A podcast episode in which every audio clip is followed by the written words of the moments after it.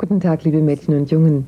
In einer neuen Folge von Puppentheater in Deutschland stellt euch Rudolf Fischer das Taschentheater von Dr. Gerhard Mensching und seiner Frau Katrin aus Bochum vor. Es trägt den Namen Taschentheater, weil Figuren und Requisiten in einer Hosentasche Platz finden würden.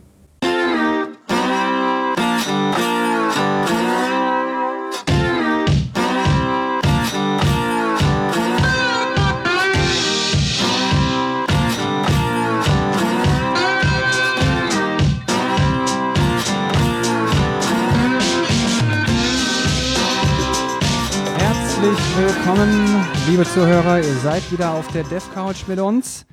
Bei mir ist der Manuel Wenk und der Thomas Krause. Ich bin Oliver Vogel. Ich bin heute euer Moderator. Und Manuel, nimm mal bitte die äh, Hände aus der Hosentasche. Wir haben jetzt hier kein, äh, kein Hosentaschen. Ach so, kein Theater hier, ne? Erzähl mal lieber was in der Segelprüfung. Die hast du ja bestanden, habe ich gehört, oder wie, oder was? Ich hab's bestanden. Ich hab's hier dabei. Was ist das? Das ist der Lohn der Mühe. Der Bordküstenschifferschein. Bordküstenschifferschein. Sieht ja echt aus wie so ein richtiger Personalausweis. Was ist das für ein Foto? Ach, das habe ich mal irgendwo.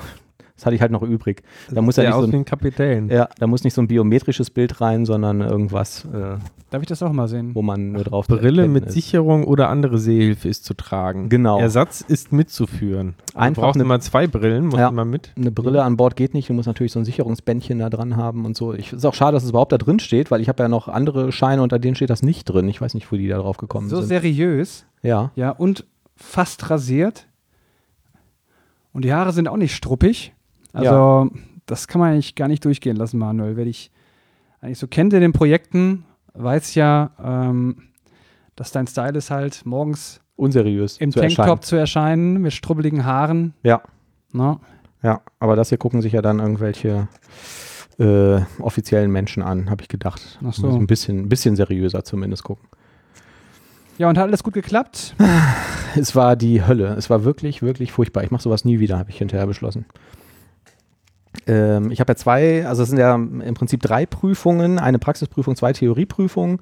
Die beiden Theorieprüfungen habe ich an dem einen Tag zusammen gemacht. Da waren sehr, sehr viele Leute bei diesem Prüfungsausschuss, die auch Prüfungen gemacht haben, aber nur zwei Leute, die das gleiche gemacht haben wie ich. Und die haben auch nur einen Teil der Theorie gemacht, also diese Kartennavigationsaufgabe, weil die gesagt haben, nee, ist ja viel zu viel zu lernen. So, wir kommen dann irgendwie in zehn Wochen nochmal wieder und machen den anderen Teil. Ähm, ein so ein äh, jüngerer Typ, der, glaube ich, auch durchgefallen ist.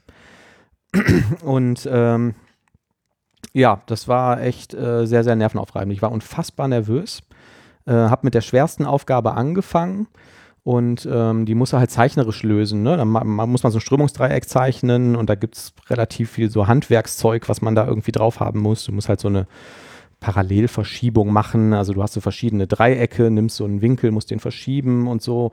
Und ähm, am Ende musst du halt was ausrechnen. Und ähm, wenn das mehr als ein Millimeter daneben ist oder mehr als ein Grad falsch, dann ist das, wäre das Ergebnis halt falsch. Und ähm, dann habe ich zum ersten Mal so einen offiziellen Prüfungsbogen gesehen. Da sind so Millimeterkästchen drauf gedrückt, äh, gedruckt, habe den ersten Strich gemacht und habe halt gesehen, der war nicht perfekt auf so einem Millimeter-Ding. Und dann habe ich irgendwie kurz überlegt und dachte, hm, na gut, so Millimeterkästchen helfen ja vielleicht, ne? Dann mache ich das besser nochmal. Hab den wieder wegradiert und habe dabei die Millimeterkästchen wegradiert. Zusammen mit dem Strich. Zumindest an dieser Stelle. Dann habe ich da kurz noch verzweifelt drauf geguckt und habe gedacht, verdammt. Und ähm, habe dann den nächsten Strich gemacht, der auch ähm, dann wieder nicht perfekt war und ähm, war sowieso schon nervös und wurde dann halt mit jeder Linie, die ich gezeichnet habe, nervöser und so und das war alles total schwierig und dann die ganzen Ergebnisse, die da rauskamen, kamen mir überhaupt nicht bekannt vor, obwohl ich das jetzt ja auch irgendwie schon x-mal geübt hatte und so. Und ähm, dann habe ich irgendwie noch die nächsten zwei, drei Aufgaben gemacht und dann waren schon 20 Minuten rum. Ich hatte drei von 18 Aufgaben gelöst und man hat halt nur 90 Minuten insgesamt Zeit. Und dann habe ich wirklich ernsthaft überlegt zu sagen, ach, ich gebe das jetzt ab und dann sage ich, wissen Sie was, ich komme vielleicht in zehn Jahren nochmal wieder oder so. Ne? Ich irgendwie, ich habe mir das gerade anders überlegt. Ne? Und ähm, Hab dann halt aber ähm, doch weitergemacht, war aber wirklich bis zum Ende wahnsinnig aufgeregt und ich weiß auch selber nicht, habe mich selber auch die ganze Zeit gefragt, warum eigentlich so, weil es geht ja eigentlich um mehr oder weniger nichts, das ist ja so eine Hobby, eine Hobbygeschichte. Ähm, dann hat der Prüfer angefangen, neben mir die Kartenaufgabe zu korrigieren von diesem jüngeren Typen, der war halt sehr schnell fertig und äh, hat dann noch einen Kollegen dazugeholt und darüber diskutiert, dass der ja jetzt mit Pauken und Trompeten durchgefallen ist und so und dass das ja gar nicht geht. Ähm, und ähm, ja, dann habe ich halt das Zeug abgegeben und ähm, bin kurz vor die Tür gegangen und habe zehn Minuten später mit dem anderen Prüfungsteil angefangen. Und währenddessen hat er quasi hinter mir diese Seekartenaufgabe korrigiert und ging dann so an mir vorbei und sagte so im Vorbeigehen, ach ja, hier die Seekartenaufgabe, Ast rein, ne? Nicht schlecht. Ui. Und ich dachte, okay. Und das war so das erste Mal irgendwie nach äh, zwei Stunden oder so, in denen ich ein bisschen entspannter wurde. Und äh, ja, am Ende hat es dann alles geklappt und war, glaube ich, auch ganz gut, aber ähm, das war echt ähm, Stress. Das hat dir also geholfen, so ein kleines bisschen Hoffnung zu bekommen während der Prüfung. Ähm, ja, irgendwie schon. Und ich habe mich wirklich vorher gezwungen, irgendwie auch an irgendwas Entspannendes zu denken und so, aber es hat alles irgendwie auch nichts gebracht. Also ich weiß auch nicht warum, aber ich war wahnsinnig aufgeregt. Und an was hast du da versucht zu denken? Was ist für dich entspannt? Ich habe mir so bestimmte Situationen und Orte vorgestellt und so, die ich mir irgendwie vorher eingeprägt hatte, wo ich mir Schön dachte, segeln gehen, ganz Zum entspannt. Beispiel, ja, an so einem Steg stehen oder auf so einer Blumenwiese, wo irgendwie der Wind so durch. Schöne Blumenwiese mit dem Bier in der Hand. Zum Beispiel. Sehr schön. Irgendwas, ja. Aber es hat dann zum Glück geklappt, ja. Aber es war echt, ähm, echt nervenaufreibend. Dafür kann ich die Frage mittlerweile, die ich beim letzten Mal gestellt habe, auswendig. Und die Antwort. Wie Ich alle anderen vergessen. Fragen und Antworten natürlich Ich auch. habe beides vergessen. Was passiert mit dem, die Frage weiß ich auch nicht mehr 100 Pro, mit dem Gewichtsschwerpunkt F, wenn das Boot äh, seitlich zum Beispiel durch Wind äh, geneigt wird? Da musste man noch zusehen, dass man irgendwie, wieder in eine aufrechte Lage kommt, weil man sonst stirbt. Ja, das war ja war die dieses, ähm, ich, der oder? Gewichtsschwerpunkt F wandert zur geneigten Seite aus, weil sich dort ein größerer Teil des Bootskörpers unter Wasser befindet. Dadurch bekommen diese zwei Linien halt so ein Parallel, da steht so ein Winkel, bla bla bla bla. Ich will das jetzt nicht nochmal ähm, komplett wiederholen, aber ja, also es ja, muss man halt den ganzen Scheiß auswendig lernen. Ähm, Fazit war, es gibt eine Lern-App für das iPad und die war wirklich sehr, sehr, sehr gut mit so einem Karteikastensystem. Der Typ, der die geschrieben hat, verweist auch immer auf so einen Wikipedia-Artikel zu so Lernen mit Karteikästen und das hat wirklich sehr gut funktioniert. Also wer irgendwie mal so viele Sachen auswendig lernen sollte, äh, müsste, ähm, muss sich mal diese SKS-App auf dem iPad angucken, weil da steht beschrieben, nach welchem Verfahren das äh, funktioniert. Ich habe mal äh, Arbeitskollegen, ich weiß gar nicht, wie wir aus dem Thema kamen. Ich hatte es auf jeden Fall auch irgendwie erzählt, dass du da irgendwie am Lernen bist. Mhm. Und ähm, der meinte, der kennt das Thema, der hätte dafür mal eine App geschrieben.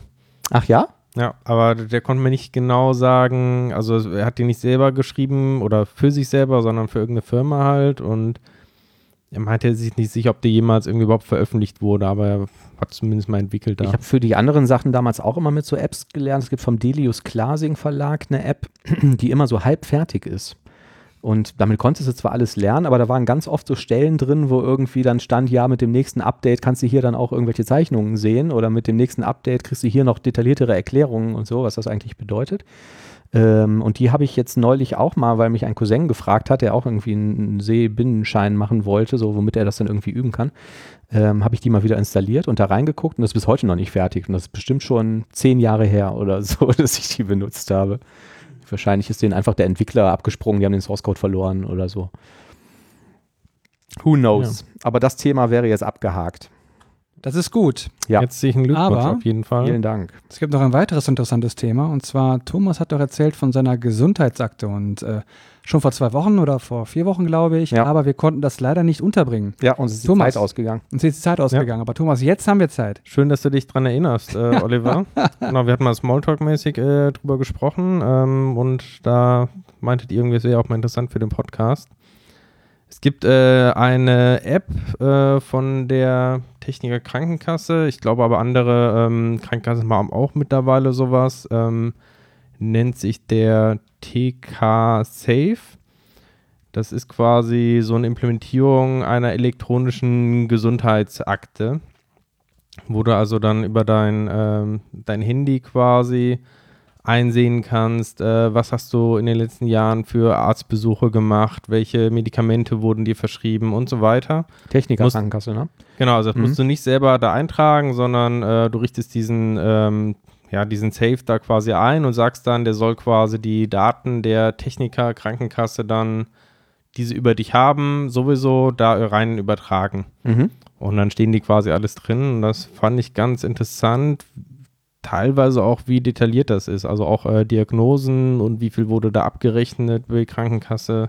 Stehen da Geldbeträge drin? Ja, genau. Ach. ja. Okay. Ja. Ähm, also teilweise relativ unkonkret, wo man einfach nach irgendwelchen Pauschalen irgendwie abgerechnet wird. Teilweise dann aber auch direkt dann noch irgendwelchen ähm, Standard. Ähm, es gibt ja immer diese Codes quasi, ich glaube ICD oder Mhm, sowas. Genau, ich ähm, ja. die dann halt da drin stehen quasi, um den für die Diagnosen oder auch was da abgerechnet wird Wie dann. funktioniert das wohl? Also ich gehe jetzt zum Arzt und dann schreibt er mich vielleicht krank oder so? Nee, wobei der, der rechnet ja sowieso alles mit der Krankenkasse ab und die, drin. ja, der rechnet sowieso alles mit der Krankenkasse ab und deswegen haben die diese Infos wahrscheinlich eh, ne? Ja. Okay, Genau. ist ja interessant. Und ähm, also ich habe auch mal die App der Techniker installieren wollen. Das war jetzt, glaube ich, nicht dieses TK Safe, sondern die haben ja auch irgendwie so eine Standard-App, wo man so, die haben ja auch so Bonushefte und so, das kann man auch alles digital äh, führen. Und der wollte irgendwie direkt einen Haufen Berechtigungen von mir haben, so GPS-Standort und Telefonnummer und ich weiß nicht was noch. Und dann habe ich da irgendwie dreimal mit Nein geantwortet und dann konnte ich die App nicht benutzen. Hm. Weißt du, wie das da jetzt war? Meine nicht, dass der jetzt ähm, unerwartete Berechtigungen oder sowas da haben wollte. Also es Mhm. ist auch die Standard-App, denke ich, von denen. Also ähm, ja, ich glaube, diese Telefonberechtigungen und so, die brauchen ja auch teilweise, um irgendwie eine eindeutige ID da zu haben. Hm. Also was vielleicht jetzt äh, zum Technischen auch noch interessant bin, also ich war da schon, sag ich mal, relativ skeptisch bei diesen sensiblen Daten, ähm, dass dann irgendwie, äh, ja, äh, überhaupt so eine elektronische Gesundheitsakte zu haben.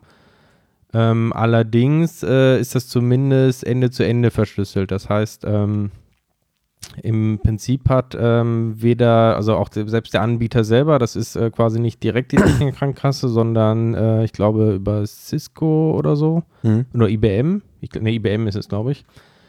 Ähm, die bieten quasi diesen Safe an und die Techniker kann quasi Sachen dann ähm, mit dem entsprechenden wahrscheinlich äh, Public Key oder sowas da reinschreiben.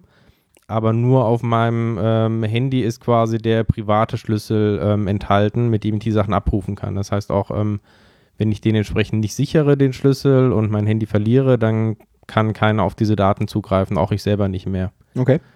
Also du brauchst halt immer dein Passwort plus halt dieses zusätzliche Token, der auf deinem Handy gespeichert ist. Um Mhm. den erstmal zu erstellen, kriegst du einen Brief, da stehen dann irgendwie ähm, entsprechende ähm, Code noch irgendwie drin, den du eintippen musst.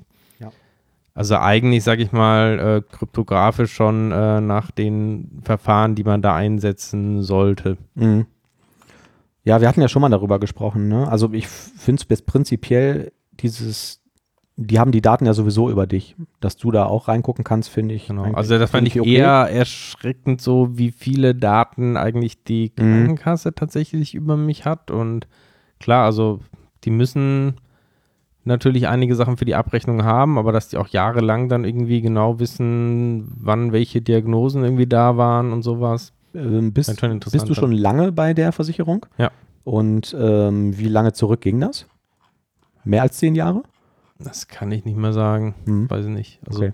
waren einige Jahre, aber ob es zehn sind, weiß ich nicht. Ja.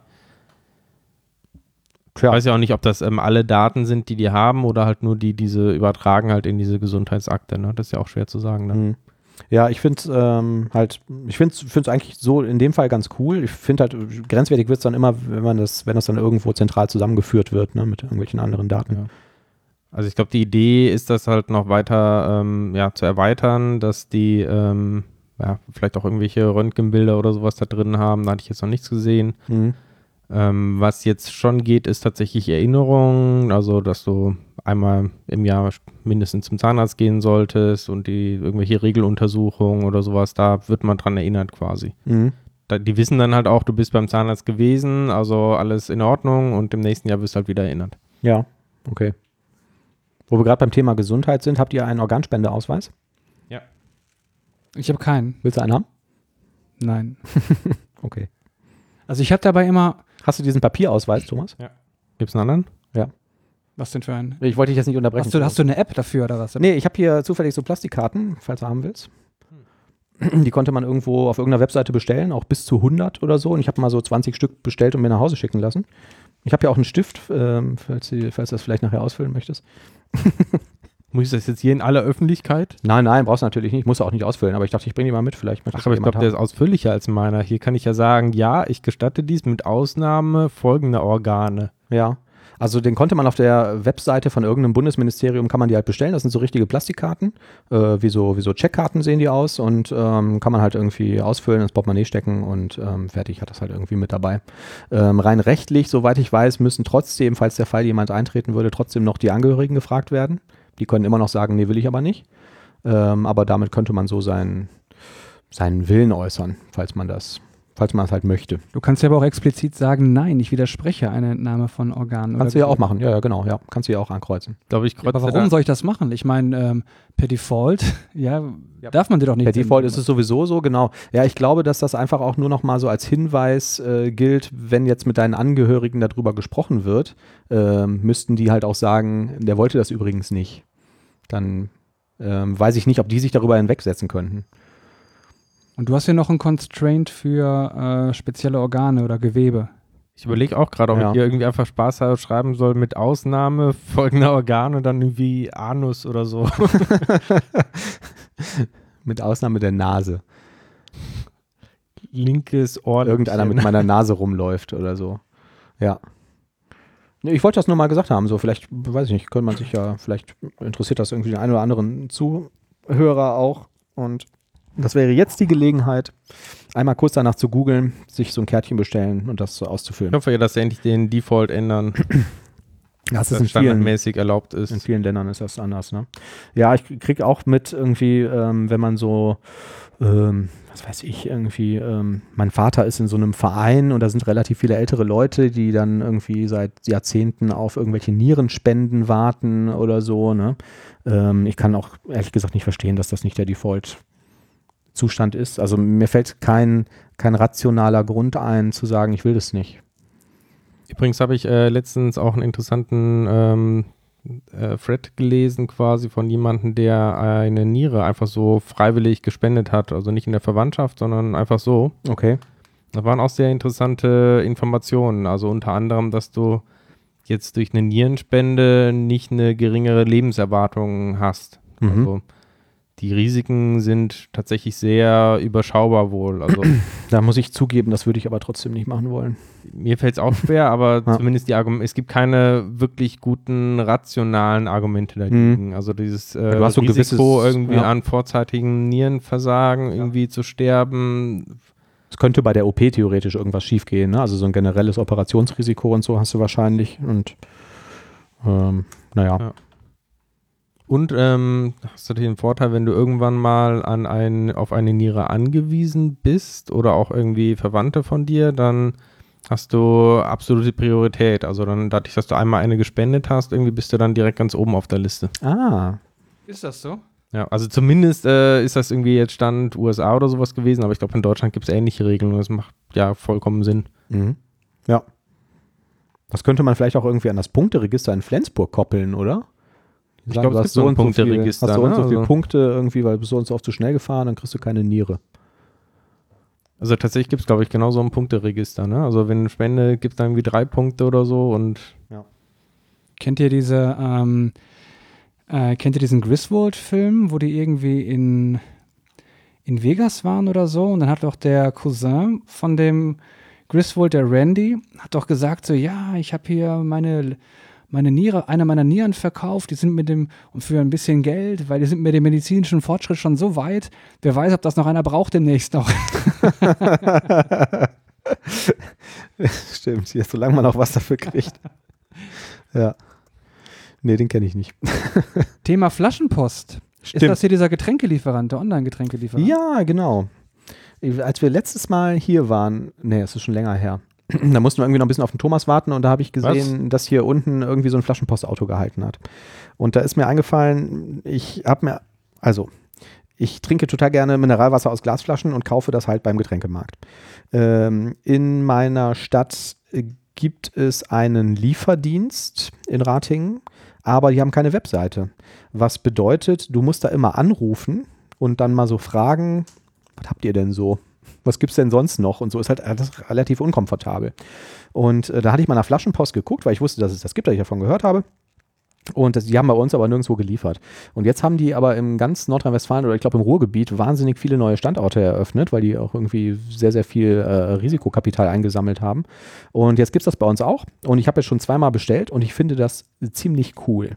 Okay. Also du gehst auf die Webseite, wählst dir da irgendwie das, das Zeugs aus. Da habe ich jetzt zum ersten Mal auch angefangen, wirklich mal zu gucken, was kostet das eigentlich genau so, ne? Wenn du jetzt irgendwie im, im, äh, im Sommer im Getränkemarkt eine Kiste Radler kaufst oder so, keine Ahnung, habe ich halt nie so im Blick gehabt. Ähm, aber die Preise sind eigentlich genauso wie im Getränkemarkt, die hauen da nichts drauf. Ähm, du bestellst da was und die garantieren dir, dass du das in 120 Minuten geliefert bekommst, spätestens an die Haustür. Die nehmen dann Leergut mit und liefern dir an die Haustür die neuen Kästen. Kann ich auch eine leere Bestellung machen, dass sie nur mein Leergut mitnehmen? Leider nicht. Der Haken ist, ähm, hatte ich am Anfang aber auch noch nicht gecheckt, ähm, Mindestbestellwert 20 Euro und Pfand zählt nicht dazu. Also wenn du jetzt irgendwie eine Kiste was weiß ich, Gerolsteiner Mineralwasser bestellst oder so, ne, dann musst du halt mal, wenn die 5 Euro kostet, oder die kosten, glaube ich, 4,50 Euro, musst du halt mehr als vier Kisten bestellen oder so, damit die das halt liefern. Ähm, aber ist für mich persönlich jetzt egal, wir packen das eh dann halt irgendwo in den Keller oder in irgendeinen Abstellort, ne, ob die jetzt zwei oder sechs Kästen liefern, ist mir auch egal, solange ich das nicht im Auto transportieren muss. Und das hat jedes Mal, ähm, war ich halt wirklich überrascht, dass das funktioniert. Ich weiß nicht, wie die das logistisch machen. Ähm, du klickst dir das zusammen, du kriegst sofort so eine E-Mail und dann kannst du auch den Status verfolgen. Und dann siehst du halt irgendwie, okay, der Fahrer, da steht der Vorname von dem Fahrer, der packt das Zeug jetzt für dich ein. Und jetzt fährt er los und bei der aktuellen Verkehrslage ist er wahrscheinlich in, weiß nicht, 60 Minuten bei dir oder so. Gut, ist jetzt auch nicht viel anders als jetzt normaler Lieferdienst für Pizza oder so, ne? Die sind ja auch in weniger als zwei Stunden bei dir. Ja, das stimmt. Ja, die brauchen halt relativ große Autos. Ne? Also ich weiß nicht, wenn das jetzt zunimmt und viele Leute da bestellen, dann muss er halt wahrscheinlich relativ viel Personal und viel Fahrzeuge haben. Ne? Hm. Die warten, glaube ich, immer noch so ein paar Minuten und gucken, ob die das bündeln können mit anderen Bestellungen da irgendwie bei dir in der Gegend. Ähm, da ich das bei uns jetzt aber noch nirgendwo gesehen habe, wird das bei uns wahrscheinlich auch nicht funktioniert haben. Und, mal die ähm, das kann man doch hier eingeben. Die Postleitzahl von wem? Von mir? Ja, von dir. Ähm, 40883. Aber was ist das mit den Versand? Gibt es in Duisburg aber auch. Also das, ähm, äh, Quatsch, Duisburg, du wohnst ja in Essen. Gibt es in Essen aber auch. Hast du was gesagt zu Versandkosten? Keine Versandkosten. Kostenlos, okay. nur den Mindestbestellwert musst du hm. ähm, überschreiten. Da kann man auch Bier bestellen. Ja, manchmal irgendwie, was weiß ich. Ja, ähm, Gin sehe ich gerade. Ja. Äh, manchmal hast du irgendwie eine Grillparty oder so. Ne? Jetzt sind wir ja viel mit dem Fahrrad unterwegs. Ähm, Habe ich halt letztens auch überlegt, so, dann fahren wir manchmal irgendwie noch zur Tanke und kaufen da ein paar Flaschen Bier zu überteuerten Preisen oder so, um das auf dem Fahrrad nicht mitschleppen zu müssen, dann irgendwie bei Freunden in der Nähe. Da kannst du auch sagen, äh, liefert mir mal eine Kiste Bier irgendwo hin. Wäre ja auch eine Option. Was ich ja wirklich hasse ist, ich will jetzt natürlich keine Werbung machen. Ne? Es gibt eine spezielle. Ich auch nicht, ich bekomme auch kein Geld dafür. Ich fand das einfach nur cool. Nee, nee, das ist wirklich cool ja. und wir bekommen kein Geld dafür. Ja. Auch keine Freigetränke oder so. Leider nicht. Nein, bekommen wir echt nicht. Ähm, ich mag ja eine ganz gerne eine spezielle Cola-Sorte. Ja. Ne? Und äh, wenn ich jetzt nach Edeka gehe oder ein anderes Lebensmittelgeschäft, wo ich öfter mal einkaufe, ist das irgendwie nie da. Mhm. Und das nervt mich. Mhm. Ja, weil ich trinke das nämlich ziemlich gerne. Ja. Und hier muss ich gerade sagen, da haben die das da. Ne? Und wenn die das innerhalb von 120 Minuten liefern können. Ja. Also die garantieren quasi, wenn du das jetzt bestellst, bis, bis 21 Uhr, glaube ich sogar, oder 20 Uhr, habe ich das nicht genau im Kopf, ähm, dann wird das auf jeden Fall in spätestens 120 Minuten bei dir sein. Und bei mir hat es auch immer funktioniert. Ähm, einer der Haken war äh, auch, der mir jetzt aufgefallen ist, nehmen wir mal an, du schmeißt jetzt irgendwie eine Party oder so, ne? dann machen wir das manchmal so, dass wir sagen, okay, wir kaufen irgendwie eine Kiste Cola und dann packen wir da rein vier Pullen Cola, vier Pullen äh, Fanta, Sprite und irgendwie Leitgetränke oder so. Also mischt dir den Kasten so zusammen, das kannst du da auch nicht machen. Okay. Die haben halt nur sortenreine Sachen. Aber ähm, so für diese ganzen üblichen Sachen, die du so beim Getränkemarkt kaufst, ist das echt sehr, sehr cool. Und da bin ich jetzt mal wahnsinnig gespannt drauf, ob das jetzt so ein Trend losstößt, weil eigentlich müssen die ganzen großen Getränkemarktketten äh, Ketten auch sowas anbieten. Die haben ja auch allen Scheiß. Die haben, Die haben Snacks und die haben Haushaltsgeschissel, Ach ja? Okay, das Ja, habe ich ja. noch nicht gesehen. Kaffee.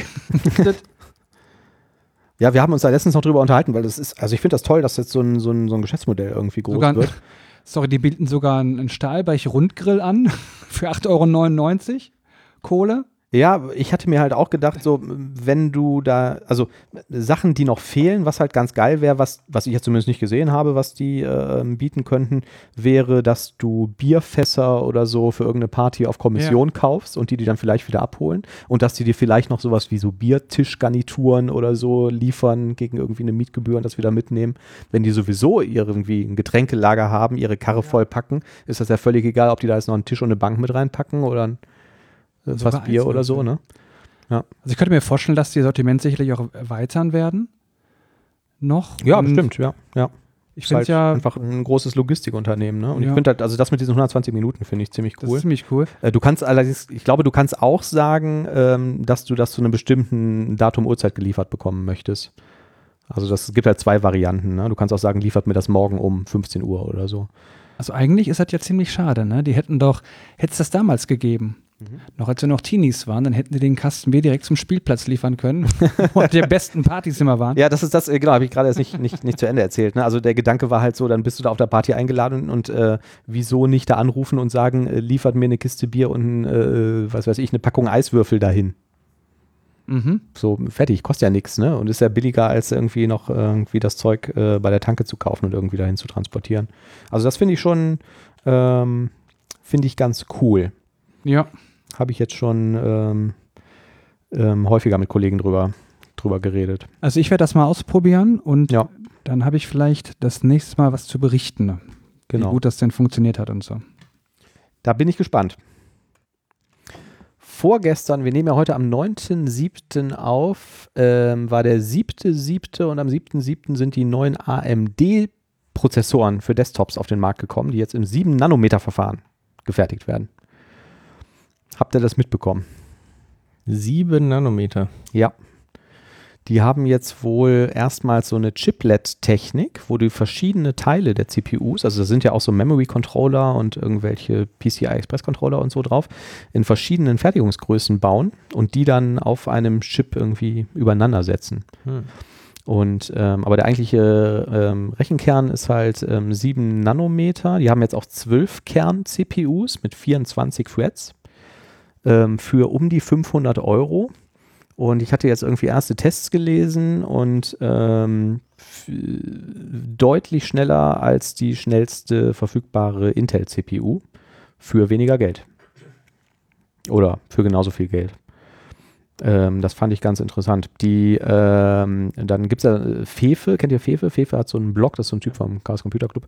Der hat dann irgendwie auch so geleaktes Material aus irgendwelchen Intel-Präsentationen veröffentlicht, wo die irgendwie schon ihre Strategie äh, veröffentlicht haben, wie man dann irgendwie dagegen argumentieren könnte. Das fand ich irgendwie ganz süß so, weil die sagten quasi, ja, wir haben halt nichts Schnelleres so und wir können jetzt auch auf absehbare Zeit nichts bieten. Ähm, aber wenn du ganz viele CPU-Kerne hast, dann gibt es ja Software, wo das total teuer wird, die darauf laufen zu lassen. Wenn du zum Beispiel irgendwie eine Oracle-Datenbank laufen lässt auf 12 CPU-Kernen, ist das ja viel teurer als auf unseren mit 8. Und das wäre jetzt so die Argumentationsstrategie, warum Intel ja doch ganz cool ist. Das fand ich witzig. Und ist das stichhaltig? Weiß ich nicht. Ja, bei der, wenn du das darauf laufen lässt, wahrscheinlich schon, aber dann ist wahrscheinlich eher so ein Serverprozessor, wobei da die von AMD auch mehr Kerne haben. So, und was ich dann auch noch ganz interessant fand, war, die Dinger sind jetzt natürlich bei den ganzen Händlern sofort alle vergriffen und Online-Dienstleistern, aber du kannst sie bei AMD auf der Homepage bestellen. Mhm. Ähm, und Nvidia macht das jetzt auch teilweise mit Grafikkarten, dass du ähm, die Premium-Modelle bei Nvidia über die Webseite kaufen kannst. Kommen die wahrscheinlich noch warm an. Ja, und wahrscheinlich ist das auch ganz cool irgendwie, um äh, langfristig so einen Zwischenhandel oder so auszuschalten. Ne? Also wenn ich den Prozessor da bei AMD direkt bestellen kann, brauche ich ja nicht mehr zu meinem örtlichen PC-Dealer gehen. Aber wirklich günstiger äh, sind die wahrscheinlich da auch nicht. Ne? Nee, sind die nicht, die kosten das gleiche, ja. Und ähm, ich weiß nicht, wäre das, ja gut, was sollte dagegen sprechen, ne? Also die jetzt, wenn AMD die günstiger anbietet, als sie die den Händlern anbieten, ist wahrscheinlich nicht verboten, ne? Ich weiß nicht, ob sich das dahin entwickelt. Also ich fand so die, die Idee, ähm, fand ich mal irgendwie erwähnenswert, ne? Dass du irgendwann sagst so, ja, pff, Wenn du ein iPhone kaufen willst, dann musst du das bei Apple auf der Webseite kaufen. Woanders gibt es das halt nicht. Wobei ein iPhone noch was anderes ist als ein Prozessor. Naja, ich sehe schon, ihr seid nicht beeindruckt. Ich finde es äh, spannend, dass irgendwie AMD plötzlich wieder so einen Aufstieg hat. Ne? Ich frage mich da Mhm. irgendwie, ob das so ein irgendwie so eine Glückssache ist auch irgendwie, dass man da so eine Architektur findet, irgendwie, die wirklich diesmal wieder schafft.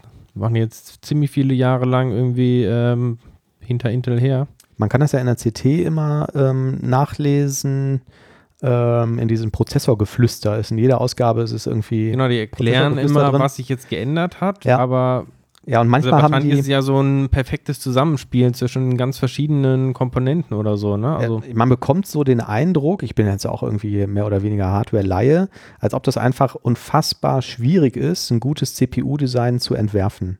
Und bei Intel war es, glaube ich, damals so, ähm, dass die auf das komplett falsche Design gesetzt haben, mit Pentium 4 und allem, was darauf aufbaute und danach kam. Ähm, und ähm, die waren ja wahnsinnig heiß, haben total viel Strom verbraucht und ähm, waren da irgendwie auch in so einer Sackgasse. Und die haben dann, glaube ich, ein israelisches Unternehmen gekauft, ähm, wo ein, äh, wo, wo diese Unternehmen quasi so mh, ja mehr oder weniger Mobilprozessoren entwickelt hat, x86 kompatibel. Und daraus, das haben die quasi übernommen und diese Core-Prozessoren daraus gemacht. Und das scheint AMD damals nicht so schnell hinbekommen zu haben, irgendwie von dieser, wir brauchen wahnsinnig viel Power-Strategie auf, wir müssen jetzt Energie sparen ähm, und gleichzeitig hohe Rechenleistungen äh, bieten, weil der Trend halt irgendwie zu Mobilgeräten geht und Laptops und so, die halt möglichst lange laufen sollen, ohne da irgendwie einen 100 Kilo Kühler drauf zu packen. Und äh, da waren die wohl ganz weit vorne mit und AMD hat einfach wohl lange gebraucht, um da dem was entgegensetzen zu können. Und jetzt scheinen sie aber was zu haben. Ne? Wobei auf dem äh, Laptop-Mobilmarkt habe ich da jetzt, weiß ich nicht, wie da der Stand ist. Ob das bei denen da auch so ist. Aber wahrscheinlich ist es wirklich unfassbar schwierig, so ein Ding zu, zu bauen. Ich glaube, die sind jetzt bei, ich meine, 4 Milliarden Transistoren oder so aus so einer CPU. Ne? Das ist ja auch ähm, spannendes Thema und das dann auch fertigen zu können. Da gehen die auch mittlerweile dazu über, dass die ganzen ähm, CPUs bei Auftragsfertigern gebaut werden. Ne? Das war ja früher auch noch so die Domäne von Intel, dass die die Dinger selber gebaut haben, aber auch Intel gibt das wohl mehr und mehr an andere Unternehmen ab, die halt da irgendwie die Kompetenz haben, sowas dann in, äh, in solchen Strukturgrößen herzustellen. Haben wir noch Themen? Naja, es gibt halt Breaking Changes bei Entity Framework Core 3.0. Auch was? Ja. Heißt das, ich kann mein Entity Framework 2 Zeugs nicht einfach weiter benutzen? Ähm, ich glaube, das hatte ich irgendwann mal reingeschrieben in unsere Show Notes. Ich weiß Ja. gar nicht mehr. Ich konnte mich nur erinnern, es gab tatsächlich relativ viele Breaking Changes. Ähm, vielleicht das Einfachste, wir setzen das mal in die Show Notes quasi als Liste rein. Das ist sicherlich interessant, das mal durchzulesen. Ähm, genau, also ein paar irgendwie Sicherheitsfeatures, äh, wo einfach dann ähm, alte Features irgendwie äh, bisher nicht ganz 100% sicher waren. Mhm. Genau, und ja, einige andere Sachen. Ja, ich habe jetzt gerade nur mal ganz kurz über den äh, Link drüber gescrollt. Ähm, ich sehe jetzt auf den ersten Blick aber nichts, was irgendwie, wo man sagen würde, das hat jeder permanent verwendet oder so, ne? Ja, Also Änderungen Ja. im Cascade-Lead-Timing. ja aber es gibt Ähm. auch zum Beispiel solche Sachen, wo halt ähm, früher viel auf dem Client selber noch ausgeführt wurde. Ja.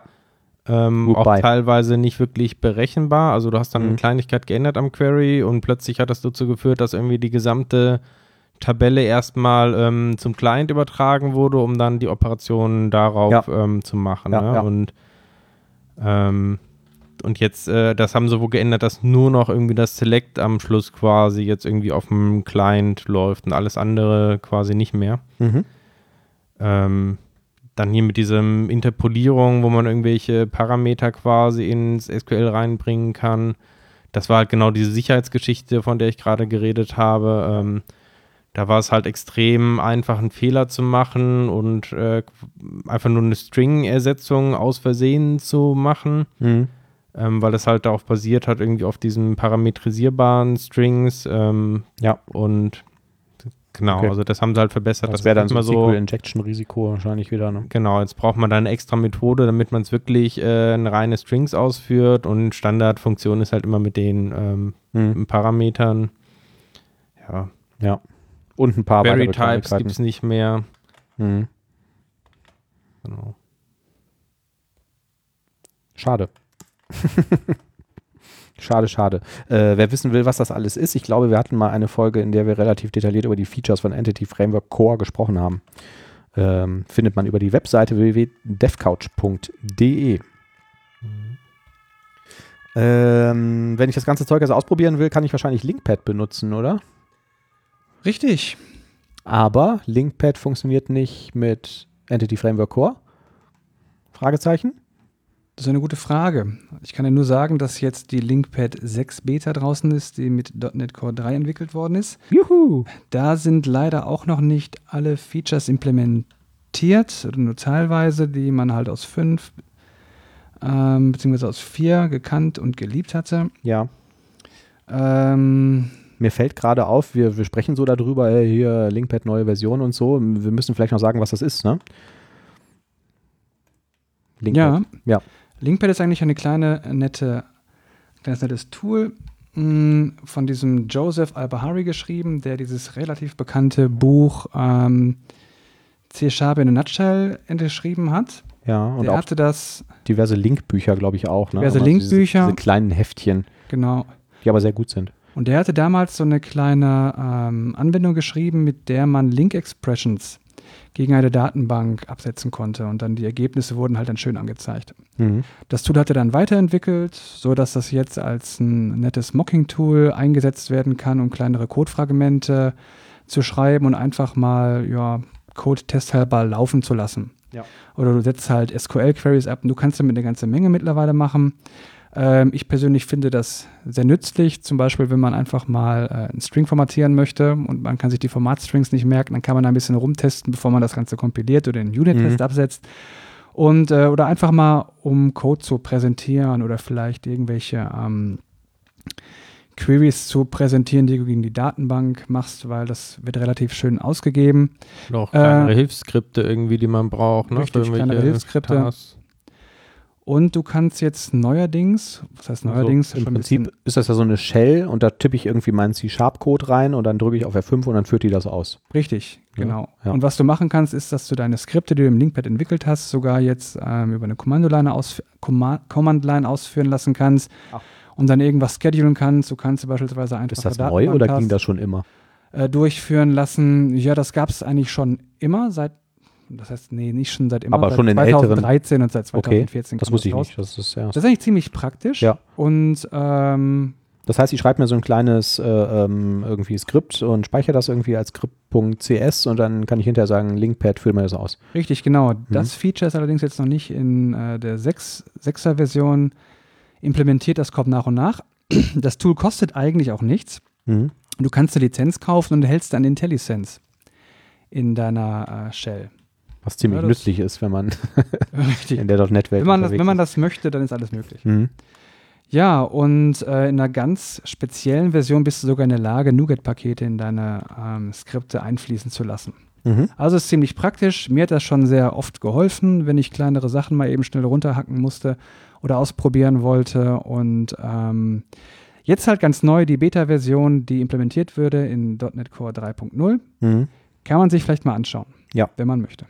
Übrigens also auch nicht nur jetzt irgendwie für Link-Skripte oder sowas. Ne? Also ich benutze das tatsächlich relativ selten, um auf irgendwelche Datenbanken zuzugreifen, sondern einfach für beliebige. Also wenn man auf Datenbanken zugrifft, gibt es einige Hilfstools halt da drin, ähm, um direkt dann ähm, aus einer Datenbank, aus Tabellen quasi die ähm, ja, so ein Entity Framework Schema oder so zu machen, ne, wo man direkt drauf zugreifen kann. Ich weiß gar nicht genau, was, oder ist das Entity Framework? Ne, wahrscheinlich dieses, dieses andere, ne? Link to, to SQL oder so. Ich weiß es nicht mehr. SQL war es ganz am Anfang gewesen, später kam es halt dann Link to Entities. Die supporten alles Mögliche, ne? Also Okay. ähm, ja, die können Aber du kannst auch. auf jeden Fall mit genau, wenigen Klicks quasi deine Datenbank äh, linkfähig irgendwie machen, ohne dass du jetzt da Mhm. äh, Richtig, genau. Du machst die Datenbankverbindung auf und dann liest er das Schema direkt aus und äh, baut dir eine kleine API zusammen, wo du dann quasi deine Select-Operation machen kannst, aber auch Update und Also eigentlich ist das Tool äh, ziemlich cool. Ne? Also du, du kannst auch ähm, NuGet-Pakete, die du selber irgendwie erstellt hast oder irgendwie Third-Party NuGet-Packages da äh, konsumieren und anbinden und sagen, das möchte ich in einem Skript verwenden. Du kannst eigene Assemblies da reinladen und die anprogrammieren und so. Ich benutze das tatsächlich häufig einfach, um irgendwelche Methoden zu entwickeln oder so, ne? Wenn man da jetzt irgendwie was weiß ich, irgendwie Textparsing hat oder irgendwas, was irgendwie fummelig ist mit irgendwelchen Wertetypen, Casten oder so. Das kann man halt da alles einfach mal kurz reinhacken, gucken, ob das so funktioniert, schauen, ob das Ergebnis passt oder da noch irgendwie rumoptimieren. Das geht halt einfach schnell, ne? oder für Also das- reguläre Ausdrücke ist das auch Ja. ganz toll. ja, genau, ja. Also diese, dieses Tempo ist einfach cool, ne? Dass du halt einfach, dass da, dass du eine Änderung machst, F5 drückst und zack, siehst halt das du Ergebnis. musst irgendwo mal einen Hash irgendwie berechnen oder irgendwie Base 64 Konvertierungen machen und so, ne? Das hast Mhm. du ja in zwei Zeilen geschrieben in C-Sharp, aber du willst ja dafür nicht ein extra Projekt jetzt irgendwie anlegen, Visual Studio. Das kannst du halt da direkt dann Genau, die Alternative wäre, dass du sagst, ich mache eine neue Solution mit einem neuen Konsolenprojekt, ich referenziere das ganze Zeug und dann kompilierst du halt immer und fummelst da irgendwie rum und so, ne? Und ähm, ja, das Was sparst dir richtig, damit. was richtig gut ist noch, dass du halt diese ganzen komplexen Objektgraphen direkt ausgeben kannst. Ja.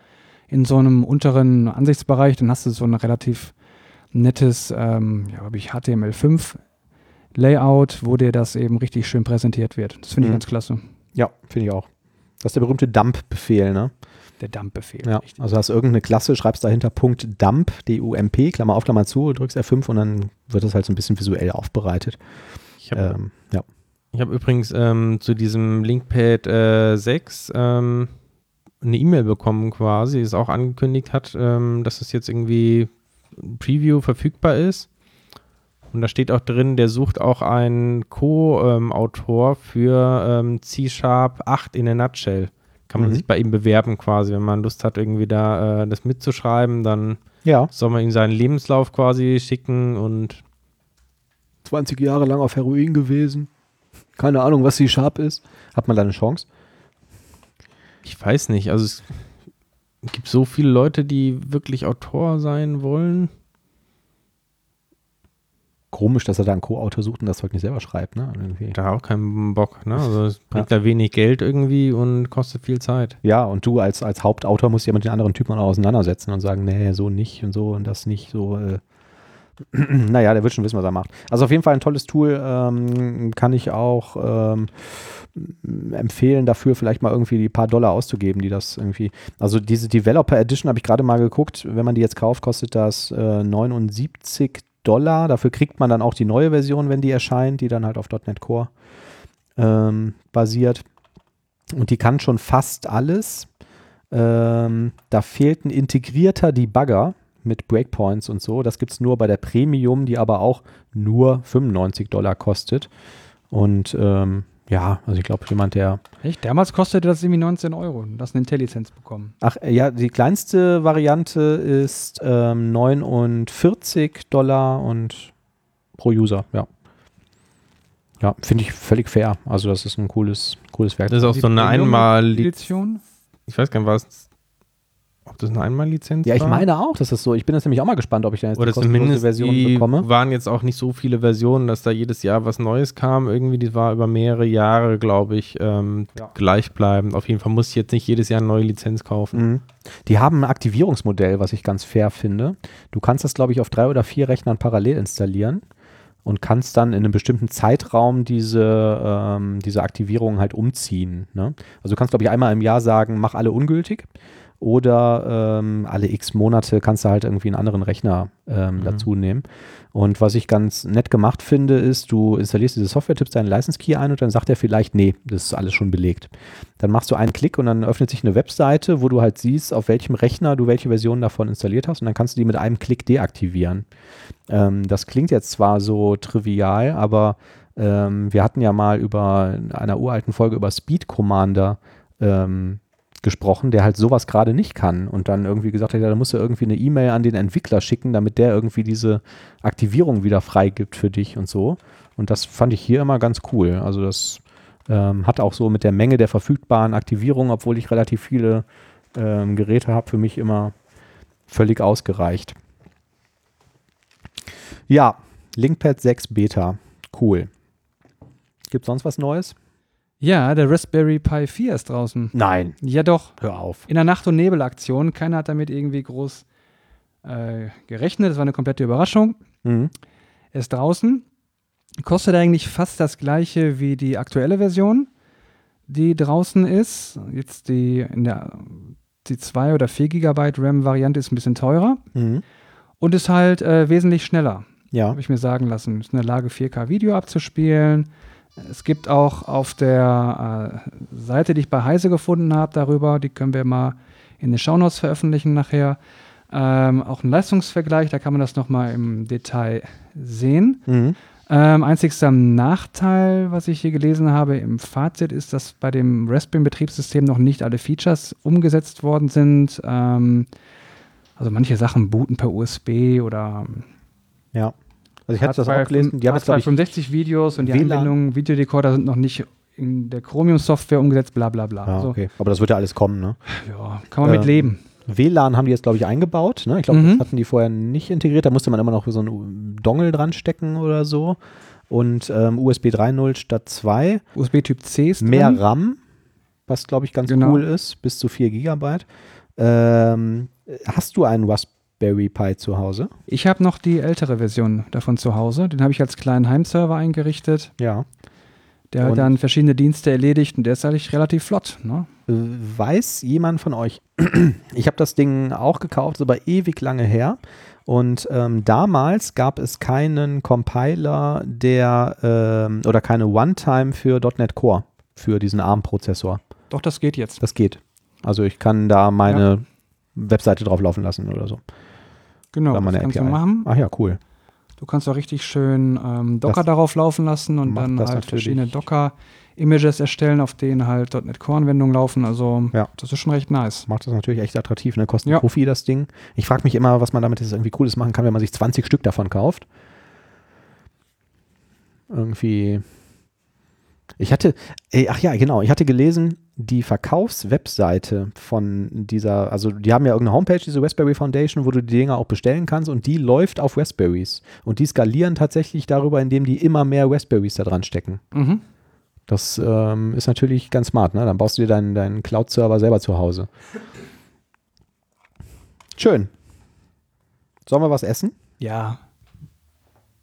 Vielleicht Wie war dein Essen, Oliver? Das war lecker. Das muss Zauberei sein für die Zuhörer, ne? Die, Man könnte fast sagen, es war köstlich. aha. man kann förmlich hören, wie uns das Wasser im Munde zusammenläuft. Ich muss mir unbedingt mal so einen ASMR-Podcast anhören, den ihr euch immer anhört. Habt ihr da gute Tipps für mich? Also ich kenne jetzt keinen, ehrlich gesagt. Ich habe aber einen Tipp. Ähm, ich habe mir neulich mal ein bisschen Xamarin Forms angeschaut. Xamarin Forms ist ja so eine XAML-basierte ähm, Beschreibungssprache für UIs, für Xamarin-Anwendungen, die dann nativ zu WPF, äh, Entschuldigung, UWP, ähm, iOS oder Android ähm, gebaut wird. Und ähm, da gibt es ja dann unter anderem das Problem, falls das mal jemand äh, nutzen möchte und der möchte dann eine iOS-Anwendung erstellen, da brauchst du ähm, einen Mac, um das Zeug mit Xcode bauen zu können. mhm. Und da ist die günstigste Variante ja heute, dass du irgendwie in so einen Apple Store gehst und sagst, äh, das billigste, was du an Apple-Hardware kaufen kannst, äh, ähm, ist ein Mac Mini. Und die neue Generation von denen ist schon, sind schon ziemlich teuer. Ne? Also ich glaube, die, ich glaube, der 799, der allerbilligste, der kann dann aber irgendwie gar nichts.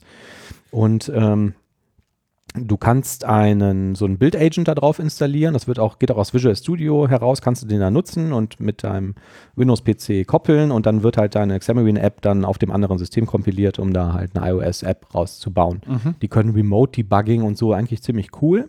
Ähm, jetzt gibt es aber ähm, wahrscheinlich Leute oder äh, auch wenn man im Team arbeitet oder so, will ja nicht jeder irgendwie noch einen Mac daneben stellen, weil das ja dann auch ziemlich ins Geld geht. Und es gibt zwei Anbieter, Mac Stadium und Mac in Cloud, die auch von Microsoft offiziell ähm, in der Xamarin-Doku auch ähm, supported werden, ähm, bei denen man sich quasi so eine Mac VM in der Cloud hochfahren kann. Ähm, was machen die? Die nehmen halt auch einen Mac Mini, Es gibt irgendwie noch den alten oder den 2018er. Und ähm, da kann man halt sagen, so, ich möchte dieses Ding jetzt für einen Monat oder so äh, mieten. Und das geht ähm, bei Mac Stadium zum Beispiel los, 59 Dollar im Monat.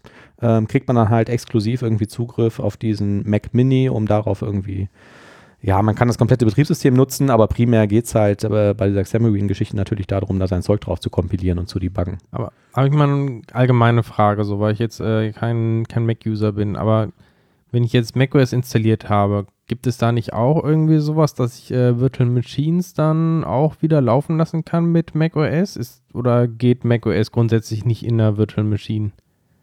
Mm, ich glaube, aber ich habe es noch nicht gemacht und deswegen äh, bitte mit Vorsicht äh, behandeln. Du kannst natürlich auf dem Mac auf jeden Fall Windows VMs laufen lassen mit Parallels oder VMware, weil mhm. es ja als x86. Ähm, und ich glaube, aber das habe ich halt wie gesagt noch nicht gemacht, dass du auch im Mac weitere Mac-VMs hochfahren kannst. Aber du kannst nicht unter Windows mit VMware oder sowas da macOS hochfahren oder zumindest. Ja, also ähm, es gibt, äh, wenn man danach googelt, findet man das. Es gibt irgendwie illegale Tricks, mit denen das funktioniert. Dazu musst du aber äh, mit irgendwelchen äh, halbseidenen Tools deine VMware-Umgebung äh, patchen. Okay. Also, also keinen offiziellen Weg. Nee, also zuerst mal patchen die wirklich irgendwie den Code von VMware. Ich weiß nicht, was die da genau machen, um das zu verhindern. Und dann musst du auch noch ein äh, macOS Image haben, weil ähm, um, also du kriegst ja heute keinen Datenträger mehr. Ne? Du kannst macOS nur aus dem Apple Mac Store runterladen und äh, könntest das so gar nicht installieren. Also es ist, glaube ich, dann auch illegal, überhaupt an so eine äh, ähm, also Apple erlaubt es nicht, dass du die, äh, dass du ein macOS ohne ein Mac laufen lässt. Mhm. Und ähm, ja, ich weiß nicht, ob die da jetzt irgendwie, ähm, ob VMware da noch pff, äh, aus welchem Grund auch immer irgendwie besondere Hürden einbaut oder so, dass du es auch gar nicht erst starten kannst. Ich stelle mir es halt auch für diese Anbieter da schwierig vor. Ne? Du willst ja so ein Mac-Hosting in der Cloud irgendwie machen, ne? hast deinen ganz schönen Server-Racks und so und dann hast du da deine Mac-Minis irgendwo da ja. so rumfliegen ja, noch. Ist auch. Ähm, da kann man auch mal nach googeln. Ne? Es gibt ja auch bei Microsoft zum Beispiel dieses Team, die ähm, ähm Office für den Mac entwickeln und so. Und die haben dann wirklich, wenn die irgendwie Fotos von, von ihrer Dev-Umgebung haben, da gibt es halt Regale, wo dann irgendwie 500 Mac Minis drinstehen. Ja, die, die kannst du ja auch, ähm, ich meine, VM kannst du einfach wegschmeißen, kannst wieder neu machen und sowas, wenn du da physikalische Hardware irgendwie stehen hast. Und also ist ja total, ich stelle mir sehr unpraktisch vor oder sehr schwierig auch äh, ja. so ein System da zu maintainen. Mm, ja, also ja, jetzt für diesen Anbieter ist natürlich unkomfortabel, dass die wirklich diese Hardware da irgendwie in so ein Regal schieben müssen und die da irgendwie verkabeln müssen und laufen haben müssen. Ne? Aber die werden ja dann wahrscheinlich auch irgendein Standard-Image da drauf spielen und wenn dein Abo da ausläuft, wird das halt platt gemacht und für den nächsten User ähm, wieder verwendet. Ja. Ja, auf jeden Fall wäre das halt eine günstigere Alternative, ne, wenn man sich so ein Mac nicht kaufen will und sagt so, ich habe jetzt aber meine tolle App schon fertig, möchte die jetzt nochmal für iOS kompilieren und muss da vielleicht noch ein bisschen testen und debuggen und so, sich einmal für 60 Dollar im Monat so eine VM äh, mieten und hochfahren, das dann da fertig machen, ist halt noch mal eine völlig andere Investition, als sich für das mehr als zehnfache irgendwie so ein Mac äh, zu Hause hinzustellen. Aber ich muss jetzt wirklich hingehen den ganzen Monat kaufen. Ich kann nicht sagen, ich brauche das eigentlich jetzt nur 10 Minuten am Tag. Mm, ist mir nicht bekannt. Also du kannst dann 24 Stunden Free Trial ähm, bei diesem, ähm, was hatte ich gesagt, Mac Stadium äh, zumindest erwerben. Und ähm, die Alternative ist dieses Mac in Cloud. Die haben, wenn die Seite jetzt geladen hat, kann ich es dir äh, sagen, die bieten das auch stundenweise an. Mhm. Ähm, ein Dollar pro Stunde. Allerdings mit dem kleinsten ähm, mit dem kleinsten Server. Du kannst über RDP da drauf gehen, kriegst keinen Admin oder Root Access, aber ähm, alle haben gemeinsam, dass das wirklich Mac Hardware ist. Ne? Also mhm. die schreiben alle explizit hin, Physical Non-VM Mac Server. Ähm, Genau, bei diesem Mac in Cloud gibt es noch verschiedene Optionen, wo du jetzt dein Zeug speicherst. Also die sagen da zum Beispiel, du musst irgendwie einen Dropbox oder äh, OneDrive-Account oder so angeben, weil die darüber die Dateien dann quasi speichern und sichern, wenn du die Maschine wieder runterfährst. Ähm, da kriegst du dann also nicht wirklich so, einen, so einen exklusiven, eine exklusive Kiste nur für dich. Ja. Wollte ich nur mal gesagt haben, falls hier Zuhörer sowas bauen wollen und keinen Mac kaufen wollen. Wie sieht's aus? Benutzt ihr Visual Studio 2019 schon? Ja, seit der letzten Folge installiert. Und? Mittlerweile geht's, ne? Ja, also ich hatte jetzt keine Probleme festgestellt. Ähm, sieht ganz hübsch aus, aber ich, ja, ich habe jetzt noch nicht das Killer-Feature ähm, Mhm. gesehen. Ja. Ich habe tatsächlich ähm, das Live-Share mal ausprobiert, auch wenn es das ja quasi für 2017 17. auch schon gab, gibt. Mhm. Ähm, das hat auch ziemlich cool eigentlich funktioniert. Ja. Das hatte ich auch mit dem Oliver mal ausprobiert. Das fand ich auch eigentlich ganz, ganz Mhm. cool. Ne? Das ist eine schöne, äh, ein schönes Konzept auch. Genau, so und wir hatten ja jetzt beim letzten Mal angefangen, ähm, hatte ich ja gesagt, ich würde gerne eine Serie rausmachen, dass wir immer ein bisschen was von den Features erzählen, weil es wirklich unfassbar viele sind, die da drin ähm, stecken. Ähm, letztes Mal haben wir gesagt, irgendwie die Updates und äh, Live-Share hatten wir irgendwie drüber besprochen, aber was halt sofort ins Auge springt, wenn du die, wenn du das Visual Studio 2019 startest, ist das neue Startfenster. Ne, du hast ja dann diesen so einen flachen ähm, Dialog und ähm, das sieht erstmal irgendwie aus wie, naja, hat halt irgendwie ein Praktikant gebaut oder so. Ist aber ziemlich cool tatsächlich. Ähm, du kannst halt aus diesem Fenster heraus natürlich direkt irgendwie deine Git-Repos auschecken oder irgendwie äh, klonen oder so. Ähm, kannst dich mit deinen Azure-Repos ganz einfach connecten. Und was ganz cool ist, schon dieses Startfenster supportet Plugins für andere Anbieter. Also wenn du jetzt, äh, pff, was gibt's denn noch? Gibt's Mercurial noch oder so? Oder irgendwelche Hosted-Anbieter wie GitHub oder so können sich quasi über ein Plugin in dieses Launchfenster von Visual Studio rein ähm, hängen und damit dann ähm, auch deren äh, Projektrepo-Anbindung supporten.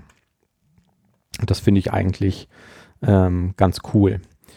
Ging bei äh, Rider und den ganzen IntelliJ-Dingern ähm, auch schon von Anfang an.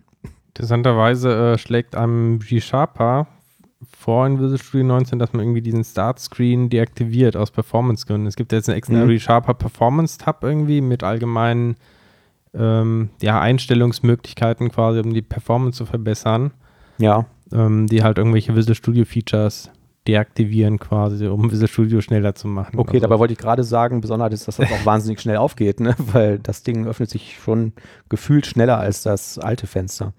Ähm, ja, da gibt es halt noch so ein paar Sachen. Ähm, du siehst halt da deine Reason Projects, so, das ist jetzt nichts Neues, das gab es vorher auch schon. Du kannst aber sagen, dass du die pinnen möchtest.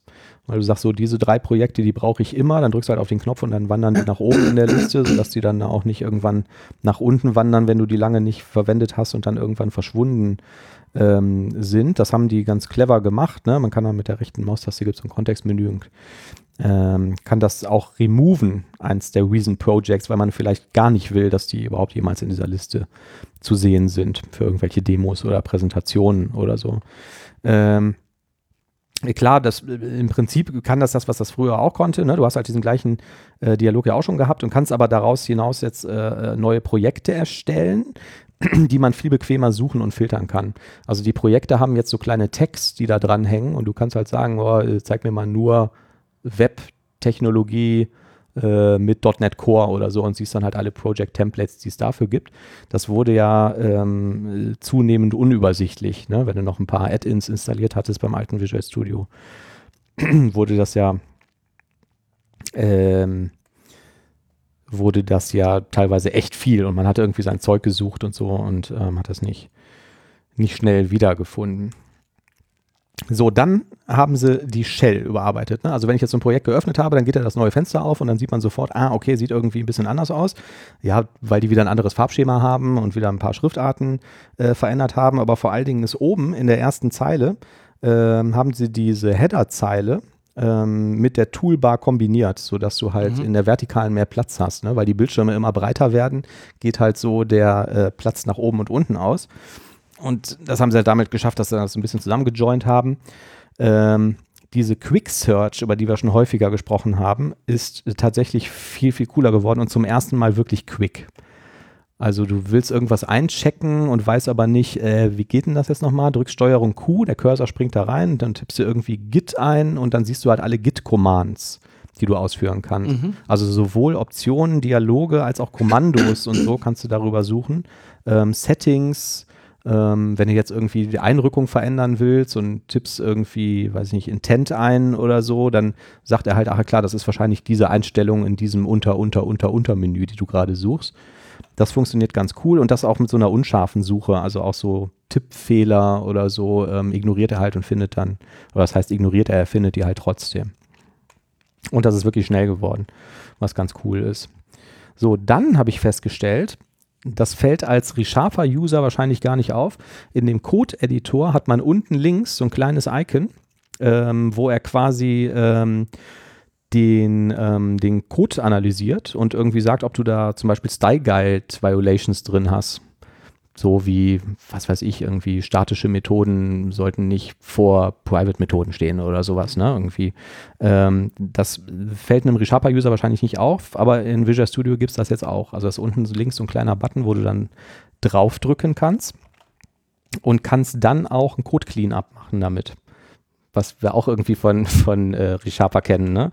Also also das gilt für die ja. ganze Datei quasi, du klickst drauf und dann zeigt er dir erstmal irgendwie an in einem Dialog, was da irgendwie falsch ja. ist? Oder? Nee, du öffnest die Datei, also dein, deine, was weiß ich, irgendeine Klasse, .cs und der Texteditor öffnet sich und er sagt halt, ähm, unten links hast du dann in dem Texteditor so kleine Icons. Ähm, wir packen einen Link in die Show Notes, da kann man das auch sehen.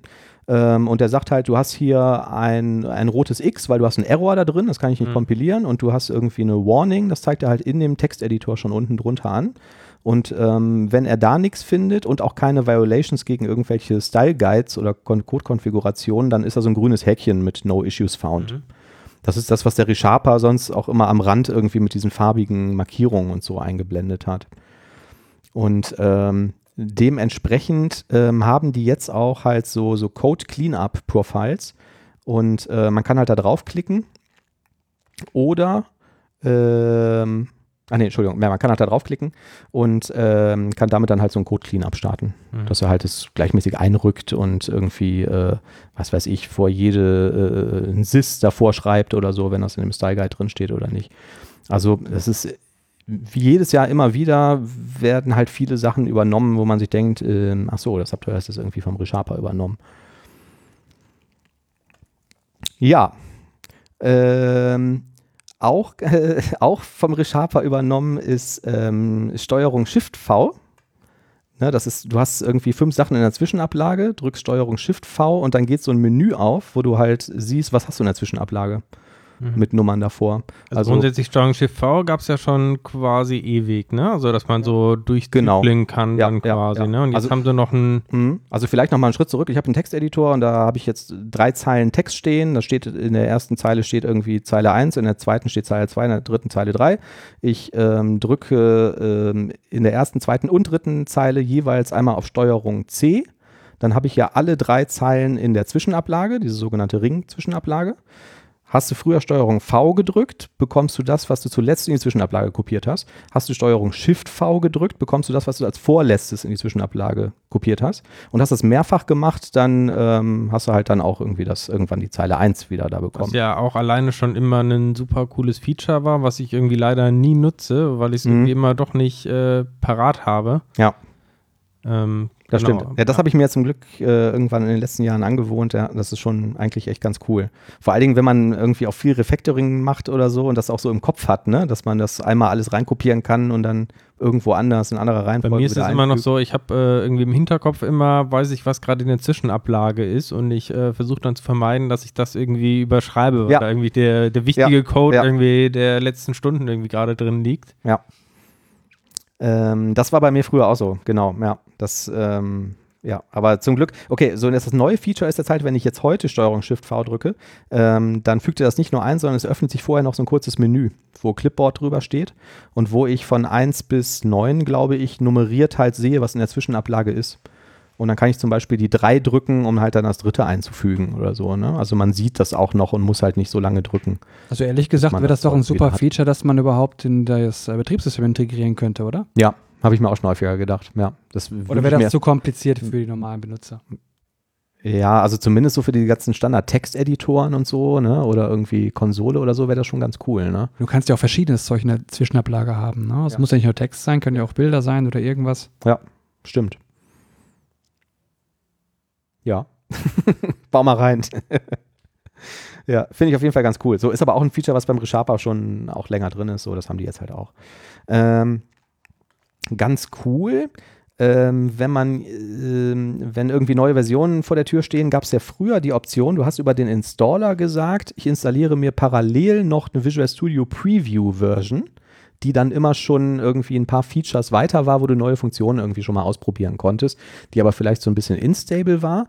Das kannst du jetzt mit 2019 machen, ähm, indem du einfach ein Häkchen in der IDE sitzt. Und zwar Tools, Options, Environment, Preview Features, Häkchen setzen. Ähm, führt halt dazu, dass irgendwie neue Features, die noch nicht irgendwie mit so viel Liebe getestet und komplett ausgereift sind, dann auch in der IDE verfügbar sind.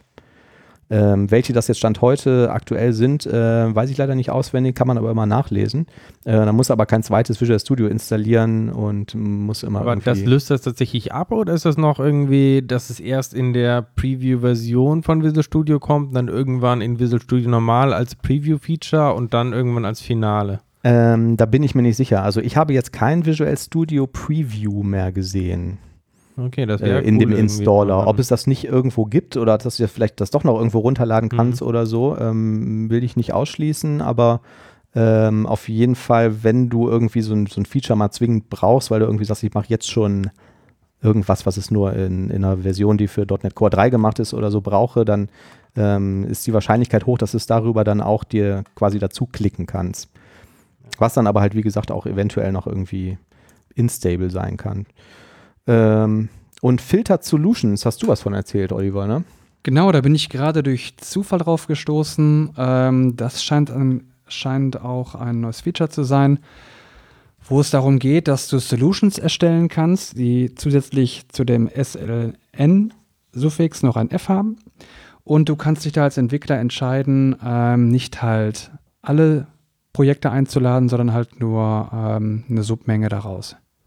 Vorteil liegt auf der Hand. Ne? Du hast also dann wesentlich schlankere Solution-Dateien ähm, oder ähm, viel weniger in deinem ähm, Solution Explorer und äh, hast deutlich schnellere Ladezeiten und ähm, kannst flüssiger arbeiten damit. Habe ich noch nicht ganz verstanden. Also du hast irgendwie dann eine Basis-Solution irgendwie, ähm, Normal-Solution und kannst dann darauf basierend dann diese SLNF erstellen oder wie ist jetzt der Zusammenhang? Also ich kann ja jetzt auch also einfach so, so eine Solution habe. nehmen und da nur bestimmte Projekte reinnehmen. Nee, ich glaube ich nicht. Das ist, glaube ich, ein spezieller Datentyp, ähm, den du festlegen oder erstellen musst. Und du kannst, wenn du den lädst, halt für dich entscheiden, welche ähm, Projekte eingeladen werden dürfen oder sollen oder nicht. Mhm. Keine ähm. Ahnung, wie das genau funktioniert. Ich habe es gerade nur durch Zufall entdeckt. äh, ich werde es mal ausprobieren. Ja, also vom Ablauf her funktioniert es so. Ähm, also wir hatten das in, in, Projekten schon, du hast, schreibst irgendwie, was weiß ich, eine Web-API und hast direkt irgendwie ein Frontend dafür, ne? Und jetzt hast du ähm, eine Solution, wo der, der, der Server-Part und der Client-Part drin ist, weil die sich vielleicht irgendwelche Libraries teilen oder was, was weiß ich, was der Grund dafür sein könnte. Und äh, willst halt immer alles irgendwie synchron haben. Ähm, jetzt musst du aber eine Änderung oder einen Bugfix im Client machen. Ähm, würde ja Stand heute bedeuten, du musst den Client plus den den Server laden, ähm, was total viel Zeit braucht, weil den Server brauchst du vielleicht auch gar nicht zum Testen, weil der auf irgendeinem Testsystem sowieso läuft. Ähm, dann haben wir es früher teilweise so gemacht, dass wir gesagt haben, wir legen ein neues Solution-File an, die heißt dann irgendwie .client oder .server, wo nur die spezifischen Teile des jeweiligen Projekts drin sind. Das kannst du jetzt wie folgt machen. Du machst das Projekt ganz normal auf, die Solution-Datei, äh, klickst rechts auf die jeweiligen Projekte und sagst ähm, Exclude vom Project oder ich glaube, der Eintrag heißt äh, Unload. Bin mir nicht 100% sicher. Klickst dann rechts auf die Solution-Datei und kannst sagen, und diese Konfiguration speicherst du mir als Solution-Filter. Mhm. Und im Prinzip macht er dann so eine ähm, SLNF-Datei, hast du gesagt, ne? SLNF-File, ähm, die sich auf die originale Solution bezieht, wo halt einfach nur gesagt wird, so diese Projekte werden, wenn du diese SLNF öffnest, nicht mitgeladen. Ah, das heißt, äh, das ist eigentlich so eine Art ähm, benutzerspezifische Datei dann. Ich habe in meinem Entwicklungsteam irgendwie meine ganzen Solutions und jetzt sage ich irgendwie für mich, ich will eigentlich jetzt immer nur den Client haben, habe dann diese Filterdatei und er merkt sich das entsprechend. Ja, die kannst du, glaube ich, auch mit einchecken. Also es ist jetzt nicht, ähm, nicht unbedingt ähm, user-spezifisch. Ähm, der große Vorteil ist aber, dass die sich immer ähm, auf die übergeordnete bezieht. Mhm. Also jetzt, wenn du jetzt ähm, dieses Szenario, was ich gerade geschildert hatte, ne, Gesamtprojekt, dann eine Client-Solution, eine Server-Solution gehabt hast und du gehst jetzt hin und fängst an, irgendein Projekt umzubenennen oder irgendeinen Ordner oder so, dann musst du ja hinterher, also in dem alten Szenario, alle drei Solutions aufmachen, das überall nachziehen. Ja. Das fällt da weg. Also du gehst halt einfach in deine Hauptsolution, änderst das da und es ist in allen Abhängigen mitgeändert.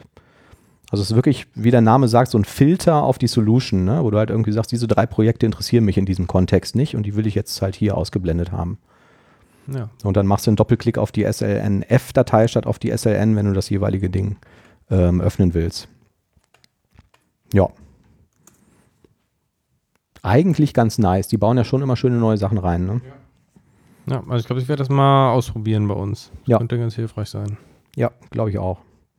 Da ist natürlich dann jetzt der Haken, das ist natürlich dann nicht abwärtskompatibel. Ne? Also wenn nicht alle auf VS 2019 arbeiten.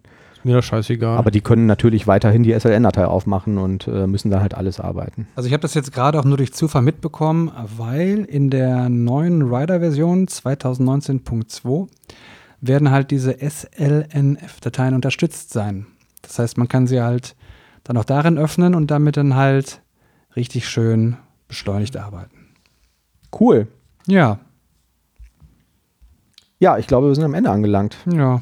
Unserer spektakulären Essenssendung. Oh je.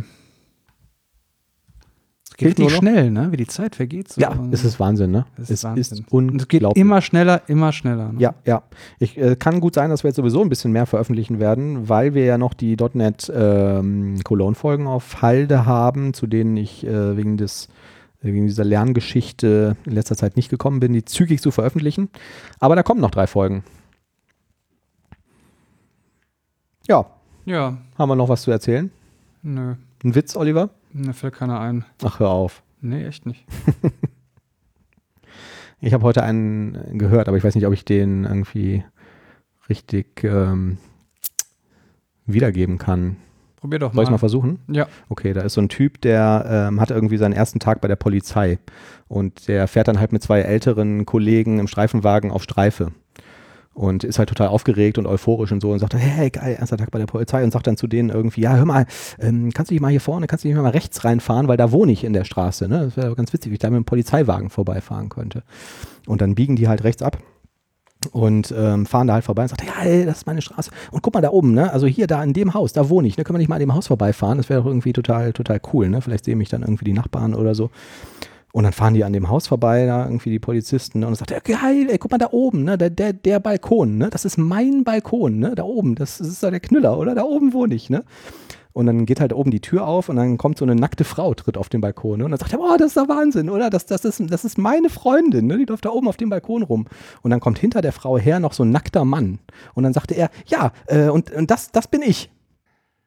Ja. Tschüss.